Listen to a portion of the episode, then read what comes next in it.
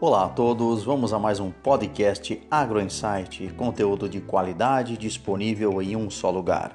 Vamos ao nosso pod de hoje, barter. O que é esta operação e se realmente vale a pena?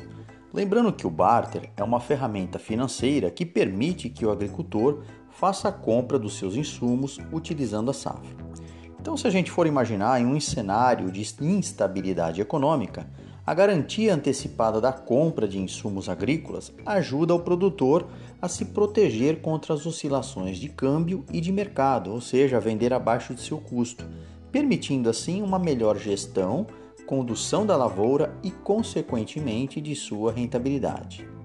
Este, então, na verdade, é um dos benefícios oferecidos em uma negociação operada em barter.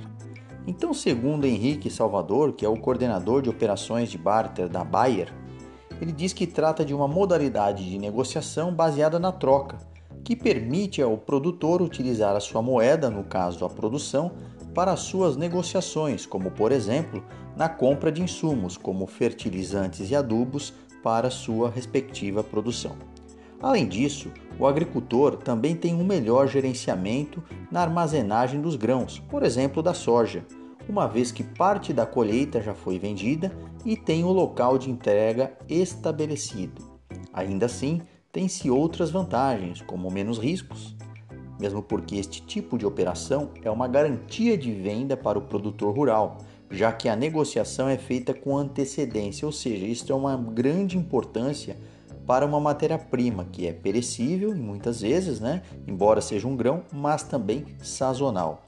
Outra grande vantagem é o baixo custo, maior alcance comercial e também a redução de problemas com o armazenamento.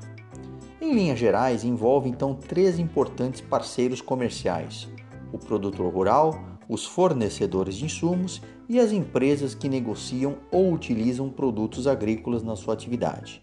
Só para você ter uma ideia, no Brasil, cerca de 20 a 25% das negociações de defensivos foram em operações de barter, isso aí apontado os dados de 2019. Então, no cenário econômico volátil que temos no Brasil, torna-se essencial o aumento da profissionalização no campo, gerenciamento dos custos e implementação de estratégias de comercialização da produção.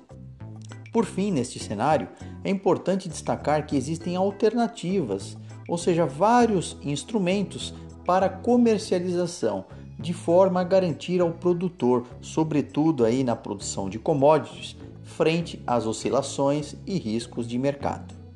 Muito obrigado a todos, um forte abraço, acompanhe as nossas podcasts e também sigam no canal AgroInsight do Instagram.